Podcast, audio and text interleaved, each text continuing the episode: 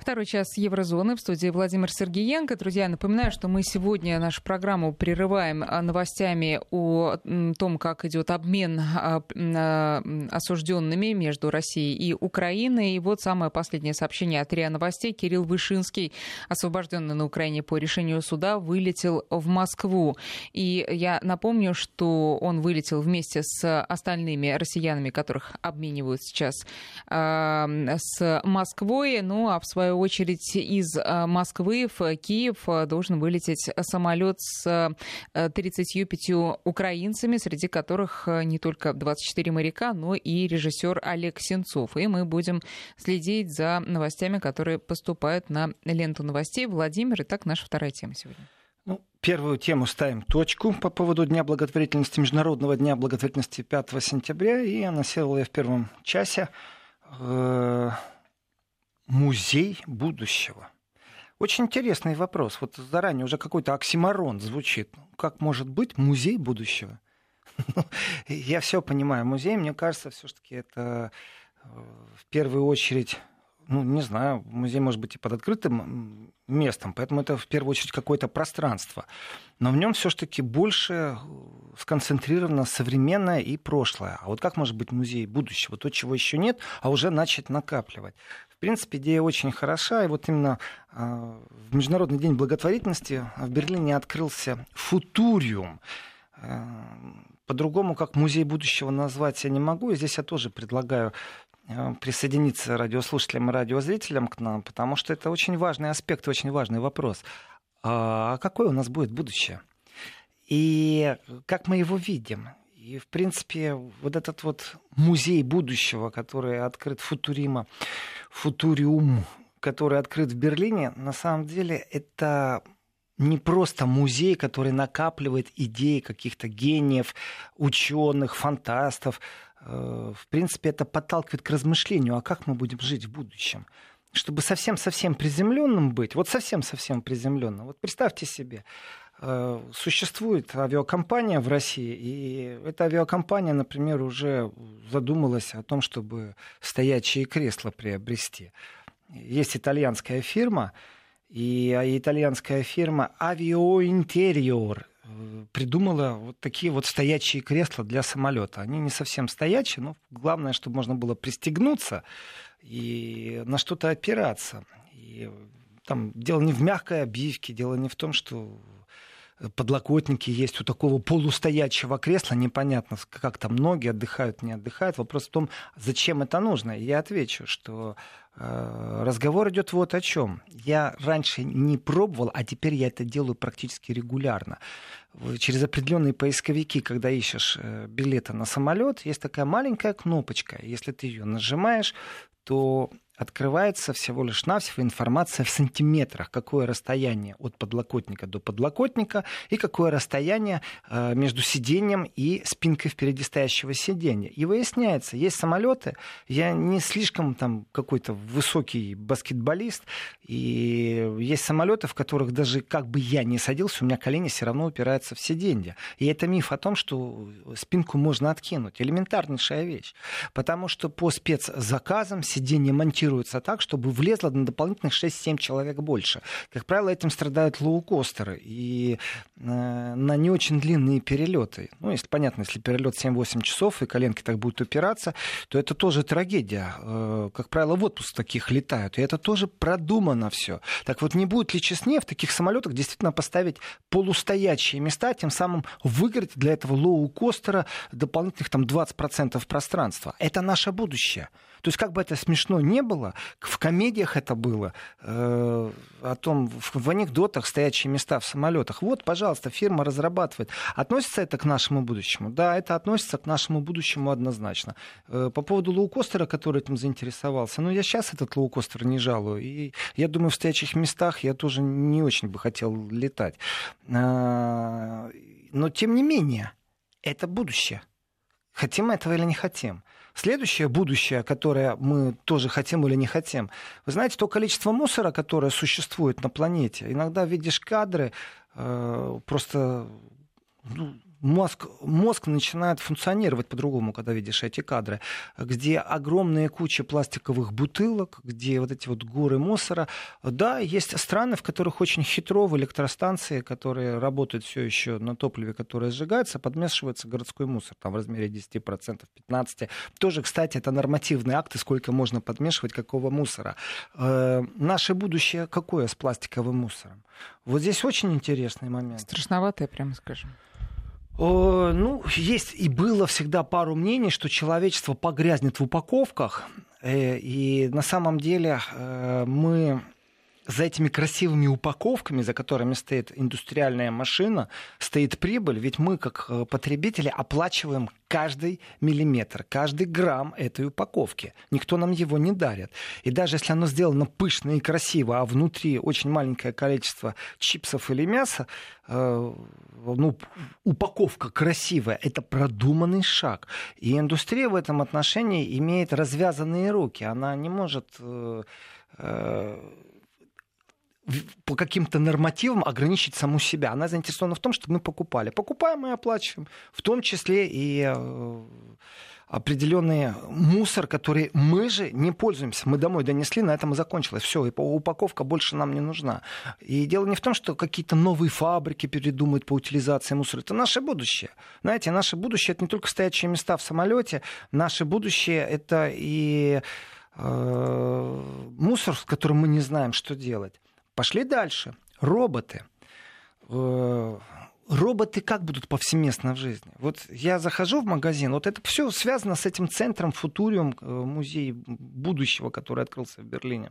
Знаете, э, я захожу в магазин, и у меня уходит определенное время на поиск того, что мне нужно. По дороге я увидел на полке что-то, вспомнил, а, да, это я очень люблю, а это я хочу. А когда на кассе стою, там еще мелкие товары, которые, как правило, люди не покупают, если они не стоят на кассе. А на кассе почему-то ты их берешь. Это тоже продумано, это психология, это реклама. Эти вещи абсолютно прагматично сделаны и запущены. И место, которое возле кассы, оно стоит дороже, чем где-то полка внутри магазина.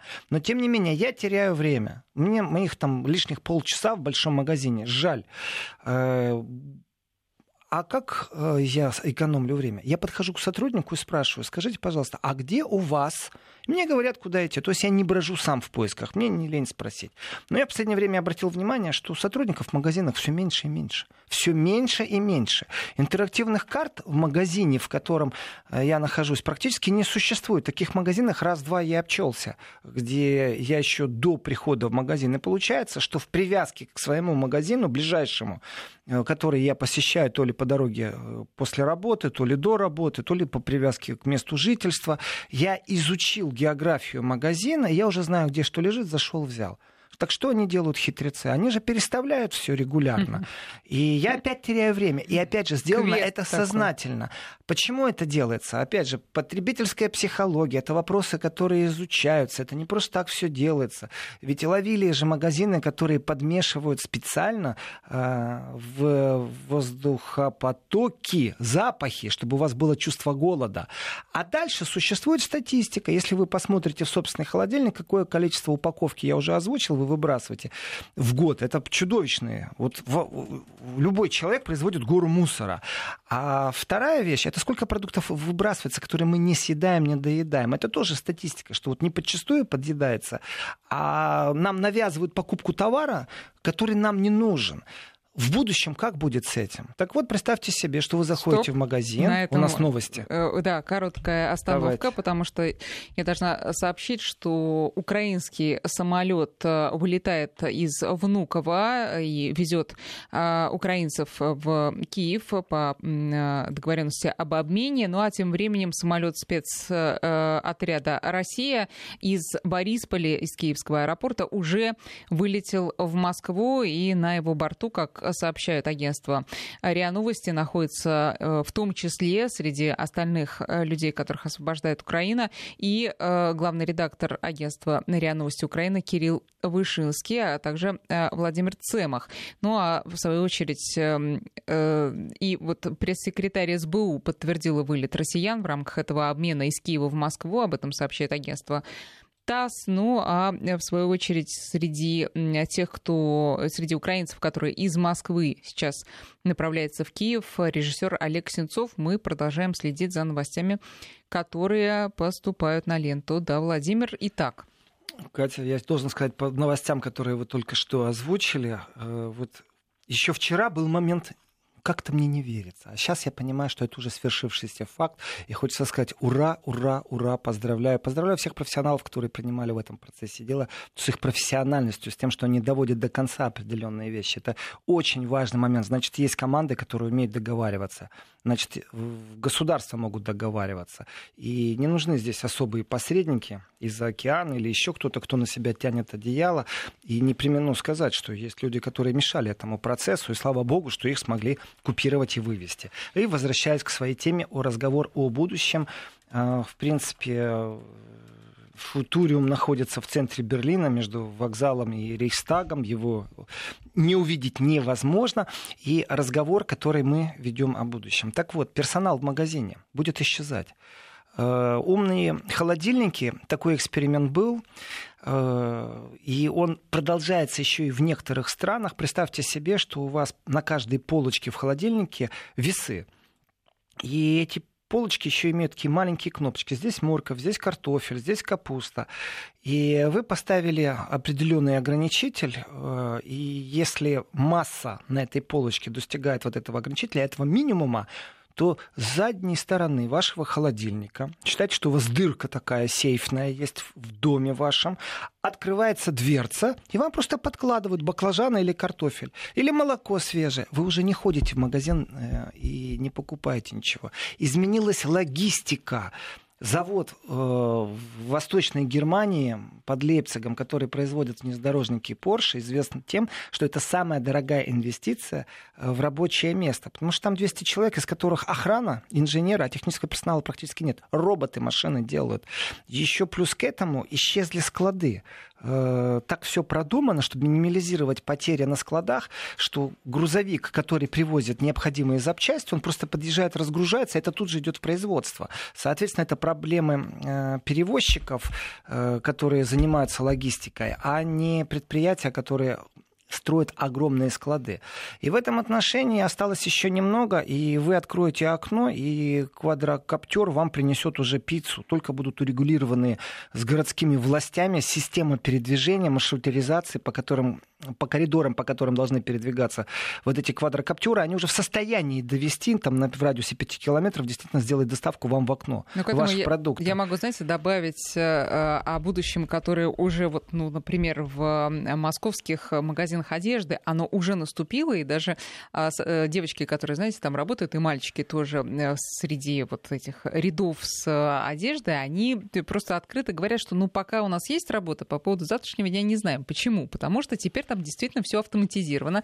У вас открывается задняя э, стенка холодильника, а вот у нас, например, в примерочных открывается задняя стенка специального шкафа, куда э, Доставляют. доставляется одежда, которую ты заказал на мониторе в примерочной, выбрав модель, размер, цвет и так далее, и все это автоматически приходит тебе в шкафчик, и никто тебе в дверь не стучит. Извините, вы одеты или раздеты, можно ли зайти? Это потрясающе, но это уже происходит. Абсолютно правильно, Катя. То, что происходит, это сокращение рабочих мест. И создание новых рабочих мест — это обслуживание тех роботов, которые обслуживают нас. Э, практически исчезнет э, целый пластер, целый класс профессий. Э, буквально сто лет назад это было уникально, это было уникально, если человек умел водить автомобиль. Э, было уникально через некоторое время, когда женщина смогла водить. Это была тоже такая огромная редкость. Потом женщины стали водить автобусы, стали вагоновожатыми. Водители вообще не нужны будут. Вообще не нужны. Курсируют эти роботы безводительские, и это будет ненужная трата времени. Слушайте, да. Э, очень э, страшные э, мысли тут напрашиваются сами собой. Вот смотрите, представьте, ну давайте так. С начнем. удовольствием. А Представлю сколько, все, что угодно. Сколько лет потребуется, чтобы роботизировать большинство сфер? Вот, ну как вам кажется? Сколько сфер роботи... Лет, лет потребуется, чтобы роботизировать большинство сфер При той нашей бюрократии, жизни. которая сегодня есть, Долго. и эта бюрократия единственный фактор, который сдерживает роботизацию промышленности и пространства нашего, потому что IT уже давным-давно впереди, маленькие моторчики, пропеллеры, все это уже существует, это уже не вопрос, это только вопрос инвестиций и разрешения, то наш мир сильно изменится, ну, через 25 лет он будет неузнаваем в этом Через контексте. 25 лет. Значит, э, освободятся, Мой прогноз. ну сколько? Ну, э, сотни тысяч или миллионы? А, ну, Милля- Миллион. Миллиарды. М. Миллиарды. Что? Рабочих мест? Да, Миллиарды? да, Да ладно. да. Да не, ну ладно, Владимир. Через 25 лет миллиарды не освободятся. Ну ладно, давайте сойдемся пока на миллионах. Значит, а, а, к чему мы придем-то? Голод, да? И... Нет, не голод. Это промышленный А что? голод и профессиональный голод это немного другая вещь. Нет, Здесь настоящий голод, когда у тебя не будет работы, у тебя у, у у, э, сотен миллионов не будет работы. Э, вот эта проблема будущего, опять же, вот мы, э, мы говорим о музее будущего, который не музей, но он заставляет нас задуматься об определенных вещах. Некоторые вещи он нам демонстрирует, некоторые нет. Вот вы не согласны с моей оценкой, там в миллиарды исчезнет рабочих мест. А сейчас у нас сколько? 7 миллиардов, миллиардов на Земле человек, Значит, тут 2 по-моему. миллиарда рабочих мест исчезнет просто сразу. Э, Знаете, анекдот здесь напрашивается очень старый, и он может быть показаться, что он не к месту, что когда спросили э, юношу, кем он хочет быть, он сказал, что я бы хотел быть полицейским. Он говорит, а представляете, в будущем а не будет больше преступлений, и человечество будет настолько гуманно, что профессия полицейского не будет нужна как такова. Он говорит, тогда бы пожарником хотел я работать. Он говорит, ну, представляете, вот в будущем э, придумают такие материалы, которые вообще не горят, система пожаротушения будет, и профессия пожарной тоже не нужна. Он говорит, ну, что-нибудь придумаю, все равно работать не буду. Э, Это к чему сказано? Дело в том, что замена рабочих мест и оценка количества рабочих мест мы сегодня не можем предсказать темпы развития и те места, которые больше всего уязвимы. То, что мы видим на поверхности, например, пласт водителей как таковых, который больше не нужен будет, ведь их перевести надо на пенсию, мягко вывести и переосмыслить. Но ведь появится виртуальный водитель, который будет диспетчером того же автопарка. Если один человек ведет одну машину, строго предписаны правила, по которым он должен в Европе остановиться. Я думаю, что в России точно так же, да, что предписано по шайбам смотрится, сколько времени он за рулем, утомленность, когда он должен поспать, не имеет права больше ехать. Есть предписание водителя. Но водитель управляет одной машиной. Вот будущий виртуальный водитель, у него будет на экране абсолютно вот огромное количество, он будет больше похож на лоцмана, который сидит в башне и управляет самолетами, разрешает посадкой. Вот что-то в таком духе. Если он увидит что-то не то, он должен будет нажать кнопку «Оперативное внедрение». Так вот, в этом отношении э, класс водителей, он просто исчезнет как таковой, он больше не нужен будет. А виртуальный водитель, который вот перейдет э, из класса водителя виртуальность, э, там, я не знаю, будет он 20 машин обслуживать, 50 машин, 100 машин, насколько это будет все роботизировано. Вообще один человек на целый завод, на целый автопарк. Здесь опасность не в том, что рабочее место исчезнет, э, и новое место, которое появится, вот этого виртуального водителя, э, опасность в том, что этот переход, он может быть взрывоподобен, лавинообразен, что не просто доведут до пенсии тех водителей, которые сегодня за рулем, начиная от таксистов, заканчивая грузовыми перевозками и общественный транспорт. Я не о нас, автолюбителях, а я о тех, кто профессионально зарабатывает свой хлеб э, мастерством водителя. Так вот, роботы уже есть. Сертификация этих роботов это плюс-минус там, 5 лет. Они ездят по всем странам уже практически развитым. Во всех крупных городах существуют уже моменты, где общественный транспорт или легковые машины, эти роботы, уже жертвы есть от этих роботов э, на планете. Э, сколько человек, вот самый молодой водитель, например, там, допустим, ему 25 лет, он уже имеет лицензию и занимается профессиональными перевозками, работает в сфере логистики. Значит, ему до пенсии пусть там 40 лет, ну, допустим, там 35, 30, вы мне скажете, законы поменяются к тому времени. Так что все 30 лет не давать лицензию на роботов в этой отрасли. А что с ним делать, когда он больше не нужен будет? А что делать с этим человеком, когда э, фирма, на которую он работает, перейдет на новый софт? Кому переходит полностью вся прибыль или перераспределение прибыли? Это появление транснациональных корпораций. Опасность исходит из таких китов интернета, как Google, как Apple, как Facebook, которые инвестируют в эти технологии технологии, и они убивают рабочие места в будущем. Это нужно четко осознавать. Сейчас мы делаем перерыв на новости, а потом вернемся к разговору с Владимиром Сергеенко. 12.36 в Москве. Владимир Сергеенко о будущем. Не просто так о будущем, а какие опасности несет это будущее, рассуждение о будущем. Я отталкиваюсь о музее Футуриум, который открыли 5 сентября э, не просто музей, скажем так, это действительно место для размышления в ну, а первую а расскажите, очередь. вот э, вы же там были? Нет, я еще там нет, а только знаю, что там... он открылся. Ясно. Просто интересно, что же там, вот ты ходишь, что там, там Добер, проекты? Доберу, доберусь, обязательно доберусь, потому что мне интересно вообще визионерство. Это вещь очень специфическая, не каждому э, дан дар быть визионером, предвидеть будущее. Есть известные рассуждения известных людей. И на меня, например, всегда производил впечатление вот эти рассуждения. Я вообще людей, которые достигли в науке что-то, в культуре, в политике, каким будет человечество через 50 лет. А потом, знаете, замораживать это и читать, насколько оправдалось или не оправдалось те или иные рассуждения. Помню, э, вот эта мысль о том, что если вдруг прилетят инопланетяне, э, то нужно, чтобы человечество им сказало, ребята, мы не готовы к контакту с вами. Вон туда, куда-нибудь на край там, Солнечной системы, к Юпитеру. Э, если я не ошибаюсь, то эти рассуждения приписывают, это Сахаров вроде говорил об этом что человечество не готово. Рассуждение о потреблении и экономии нефтепродуктов, о том, как это будет развиваться, как это будет потребляться и как это будет сходить на нет. То есть потребление ресурсов. Это тоже в сфере науки, насколько сильно будет потребляться. Но на самом деле вот это визионерство, Представьте себе, что в 50-е годы э, четко сформулирована ниша, когда приходится пик на развитие нефтепродуктов э, и когда будет спад. И в этом отношении, если прислушаться к мнению специалистов, ученых, э, визионеров, которые это смогли спрогнозировать, на самом деле мы увидим карту, где США прикладывает политические и военные усилия, чтобы иметь свое влияние. Вот и все. И рост потребления определенных продуктов влияет на политический ландшафт.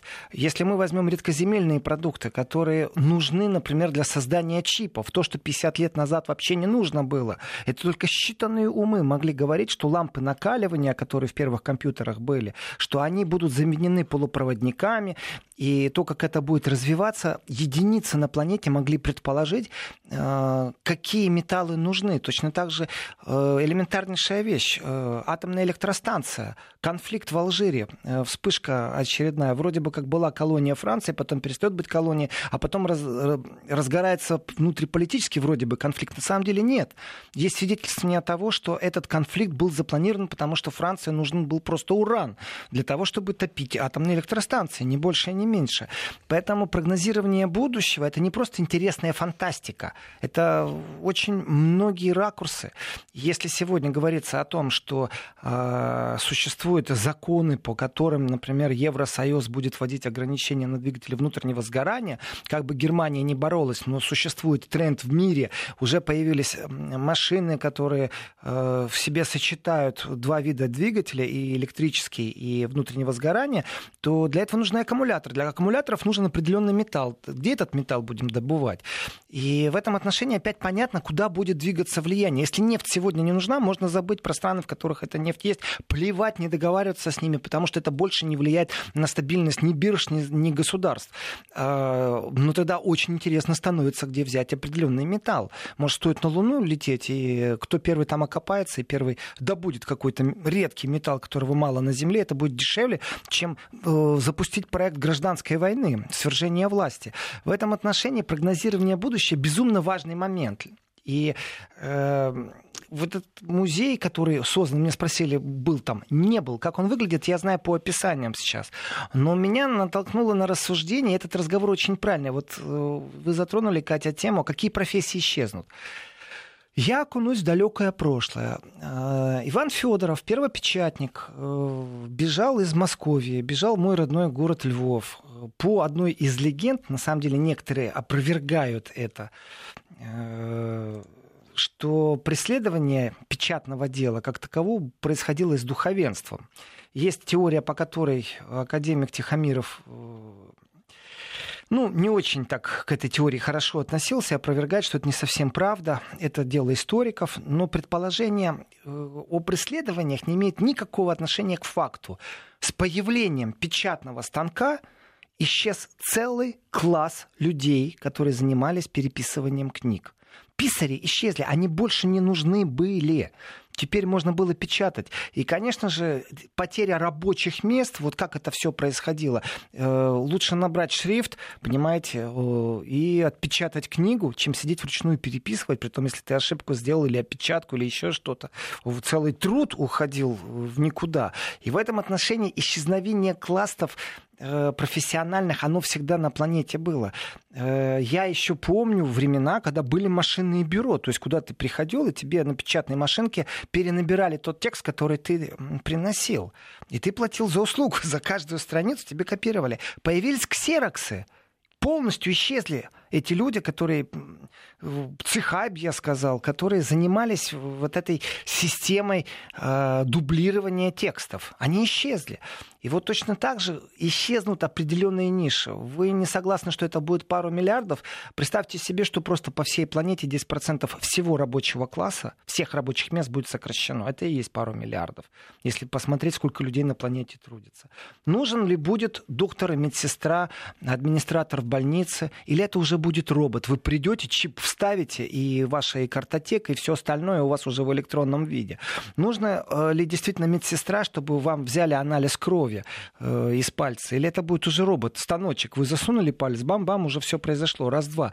Исчезнут целые пласты, и будущее, в котором уничтожение мусора это одно, это, знаете, больше вопрос к э, государству и к технологиям, а по поводу подготовки кадров, на какую профессию отдать свое чадо, своего ребенка, чтобы он через 20 лет не оказался у разбитого корыта. Да элементарная вещь. Вы знаете, что бухгалтерия переводится практически вся э, в виртуальный мир? Что хороший бухгалтер, который э, еще буквально 10 лет назад очень нужен был, сегодня это не бухгалтер, который понимает, а который умеет и специализируется на бухгалтерских программах. То есть совсем иная функция. И востребованы совсем другие качества.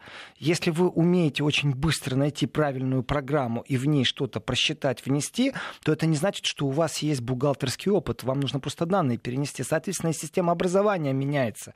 И в этом отношении, знаете, есть вещи, которые останутся вечно. Я надеюсь, что учителя музыки так и останутся учителями музыки, и мы не перейдем под роботов. Хотя их тоже сократят, потому что виртуальные уроки набирают все больше и больше э, оборотов. Один раз отчитав лекцию и получив за нее одноразовый гонорар, вы отдаете кому-то права по этой лекции, и огромное количество людей сегодня действительно смотрят, как э, питаться правильно в интернете, как ходить правильно, как дышать правильно, как стройнеть, как наоборот набирать вес. Все мы смотрим в интернете. Вот это новые технологии, которые появились, они развиваются лавинообразно.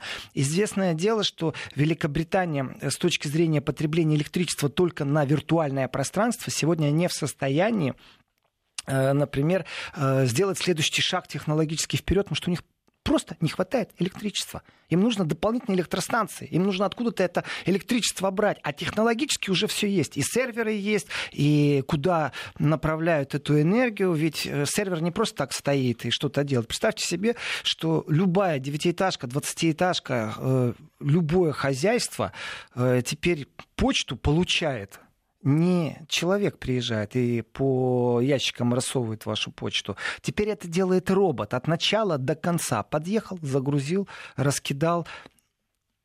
Где почтальоны? Они нужны в будущем. Примерно Доставка там же, курьерская. где и бумажные письма, я бы сказала. Там же, где и водители. Э, и бумажные письма вообще не нужны будут. Абсолютно правильная ремарка. Все будет в электронке. Ну, кроме очень важных архивных вещей. Вот тут, кстати, э, вот э, да. в рамках нашего разговора э, свежая новость. Крупные торговые сети Таиланда прекратят выдачу одноразовых пластиковых пакетов с 2020 года. Все, ничего такого не будет. Это уже, как известно, далеко не Откуда первая страна. А, Таиланд, Таиланд. Не будет, все, больше пластика не будет. А у нас будет сейчас маленькая, маленький перерывчик. Вести ФМ. Вот, так что будущее, оно на самом деле вокруг нас, э, а, и все э, очевиднее и очевиднее становится к вопросу о переработке пластикового мусора. Правда, даже если все страны сейчас прямо откажутся от пластика, вот разом, вот я ручку пластиковую держу, нет, не должно быть, то э, все равно разгребать то, что есть, еще, я думаю, многие десятилетия или столетия даже. Если не придумать каких-то крутых действительно способов использования этого мусора. Здесь э, большой вопрос именно для тех, кто не потребляет, а для тех, кто создает регуляторы взаимодействия.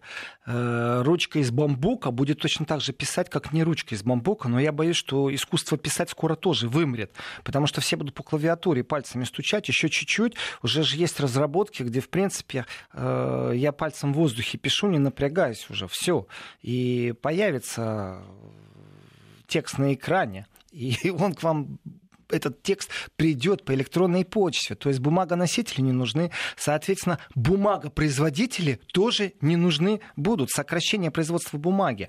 То, что сегодня из пластика, если вы сделаете из бамбука, перила из железа, вы можете сделать тоже из тех источников, которые воспроизводит матушка Земля. Если это воспроизводить, то э, здесь очень много интересного нас ждет. Это регуляторы государственные, снизить потребление, и тогда и меньше э, определенных э, вредных для Земли элементов. Но здесь, вы знаете, будет большая такая, ну, скажем так, лоббистская война, потому что сверхконцерны, которые могут себе позволить содержать э, и подкупать правительственных чиновников, не сдадутся так просто и не упустят свои сверхприбыли. Тот, кто производит сегодня одноразовые бутылки, ну, не будет он э, просто так, сложив руки, сидеть и ждать, пока их запретят. И снова перейдем, я не знаю, там, на бамбуковые там, или еще на что-то. Придумают, из чего будут делать эти пакеты для того же молока или для той же воды воды. И в этом отношении лоббисты сверхконцернов, которые гонятся за сверхгигантскими э, прибылями, они имеют развязанные руки по всей планете. В одной стране за пустят какой-то процесс. В другой стране можно будет. Поэтому и существуют тенденции, когда вся планета подписывает Парижские соглашения, в которых мы боремся с потеплением э, на всей планете. И, э, знаете, бороться со всем со всей планеты невозможно, но объединиться в определенных стремлениях, когда государство выставляет регуляторы, и эти регуляторы продуманы, они же действительно не в бюрократических коридорах застревают. И э, будущее с этими регуляторами на рынке э, потребительских услуг, оно очень сильно изменится. Ну, хотим мы или не хотим, но первые дроны, которые будут доставлять э, товары, даже не товары, а производить определенные, ну, скажем, так, э, в Германии производятся эксперименты, по которым из одной гостиницы в другую может быть доставлена кровь или плазма именно дроном, потому что это быстрее. Вертолет в небо больницы, не будет поднимать. Гостиницы. Больница. Больница. Оговорился, да, значит, да. больница. Потому что это быстрее. Ни мотоциклист, ни велосипедист, никакой курьер не сравнится со скоростью дрона. Соответственно, эту дрону нужно дать разрешение, чтобы он по каким-то коридорам в городе мог э, пролететь. Ну, такая э, скорая дроновая помощь. Э, Курьерская будет. доставка, связанная да? с медициной. Да. Это уже, эти эксперименты, и, и они уже есть. И лицензия раз-два, и она уже скоро появится. Но если она появляется там, где это необходимо, там, где действительно СОС ситуация, то как бы этой технологии технологии, ее невозможно заморозить, она будет в нашей жизни. Да, но тут очень интересно, наш слушатель, э, так сказать, прогнозировал тоже и новые, так сказать, горизонты для мошенников, потому что вот вы сказали про роботов-врачей, а потом, пишет наш слушатель, робот-доктор скачает вирус и станет выписывать лекарства только одной фирмы.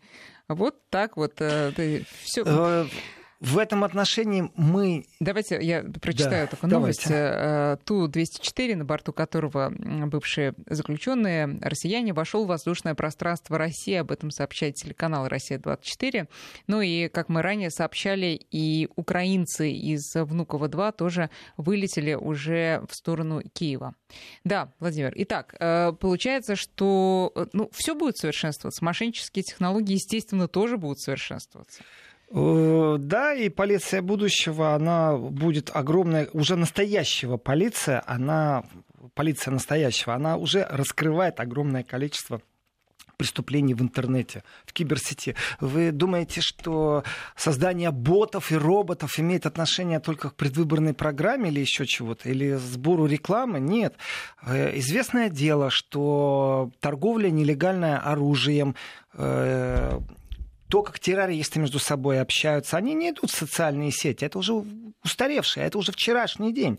Сегодня возможность общаться существует в огромном количестве игр, которые вы устанавливаете в приложении, играете, и там есть возможность чата вообще, ни разницы нету. Вы играете в стрелялку или вы играете в нарды. Так вот, как определить? Одно дело соцсеть контролировать, другое дело какую-то игру, о существовании которой я не знаю, вы не знаете, никто не знает, кроме тех, кто ей пользуется и играет. И там есть возможность чатиться. И как вы думаете, как их ловят, вот этих э, террористов, которые между собой общаются, тех, кто нелегально оружием? Это боты. Боты, роботы, которые в виртуальном пространстве по определенным словам, по определенным лингвистическим конструкциям. Не забывайте, что в старые времена было понятие арго, жаргон, феня, как хотите, так и называйте, когда, э, чтобы кто-то не понимал, говорились на специфическом языке. Так вот, сегодня точно так же используется. Слово вместо пистолет можно его заменить каким угодно этим словом слово пистолет. Главное, чтобы понимал продавец и покупатель. Если находится это вне закона, то кто это определит? Поэтому существуют лингвистические боты, роботы, которые полностью в интернет-пространстве все это ищут, выискивают, после чего полиция совершает свое действие. То есть предотвращает преступление. Иногда удачно, иногда совсем бездарно, как это было в Европе пару раз. Но э, это уже абсолютно не та оперативная деятельность. Соответственно, когда мы говорим о том, какие профессии будут исчезать, опять же, же, полицейские сегодня, они не только вот действуют по старинке, понимаете, как в фильме «Место встречи изменить нельзя», внедрение в банду. Сегодня внедрение в банду происходит в виртуальном пространстве последствием применения новых технологий, когда это делают роботы, боты, когда полностью собирается информация вирусная, невирусная. Это абсолютно новые технологии и новое образование поэтому э, требуется.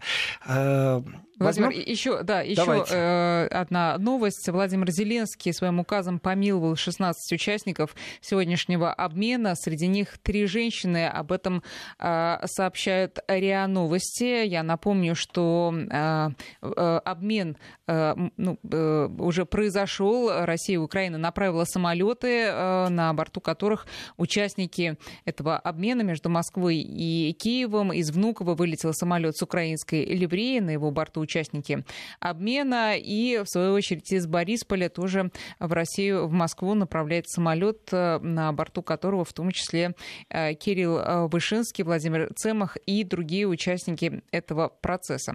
Возвращаясь к теме будущего, вот был такой фильм с Кевином Костнером, «Почтальон» называется. Был.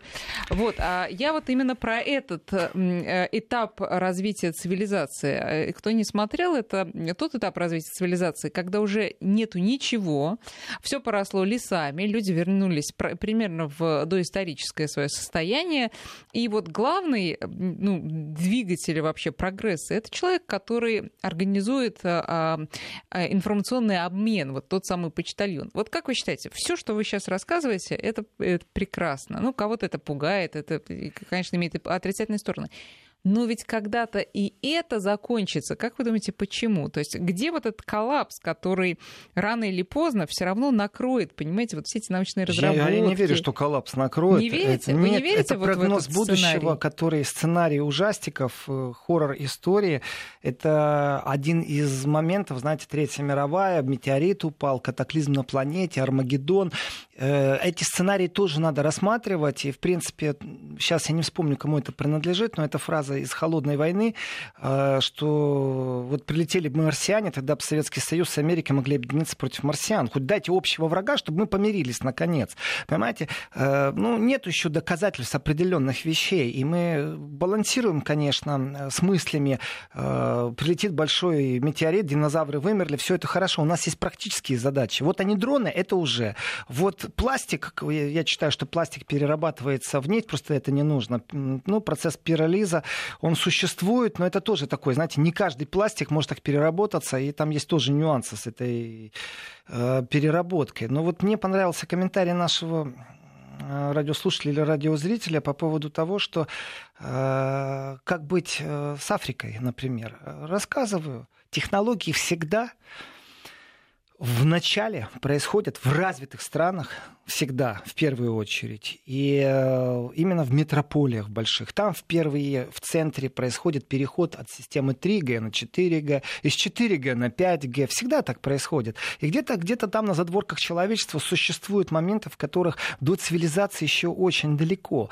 Но они и не влияют существенно на технологии развития. А вот сокращение рабочих мест, которое может быть просто катастрофическое, э, ведь элементарнейшие вещи влияют на развитие будущего. Вот простой простой момент. Вы знаете, что в будущем монет-то не будет, они будут только в музеях. Зачем нам нужны железные деньги? Сколько лет человечество просуществовало? Когда появилась первая монета? В будущем посмотрите количество монет, сколько у вас в карманах и сколько вы делаете уже операций без монет. Либо с денежными э, деньгами, либо э, не с денежными, а бумажными, либо с пластиковыми картами. Вот это тоже момент будущего. Соответственно, тотальная безработица э, и тотальная роботизация – это не тупиковая перспектива, а перевод на социальную занятость. Э, есть такая идея в будущем, это тоже относится к разговору о будущем, что образование будет немного изменено. Человеку навяжут систему, в которой он должен четко понимать, что его рабочее место малоподвижное, его образ жизни малоподвижный. Поэтому с детства пять раз в неделю физкультура. Притом половина учебного процесса тебя будут заставлять двигаться просто, как в невесомости. Если не будешь это делать, атрофируешься. Это тоже из разговора, из э, футуриума, из э, Германии, скажем так, музея будущего. Владимир, давайте так, вы все-таки туда пойдете, потом нам расскажете, очень приду. интересно. Э, на этом Еврозона сегодняшняя заканчивает свою работу. Владимир Сергеенко вернется к нам в эфир, я так понимаю, раньше, чем в следующую субботу. Я завтра в Еврозоне и совсем о политике. Ну вот. А, действительно, сегодня же только суббота. Да. Сейчас мы делаем небольшой перерыв. Э, погода и свежие новости в нашем эфире буквально через три с половиной минуты.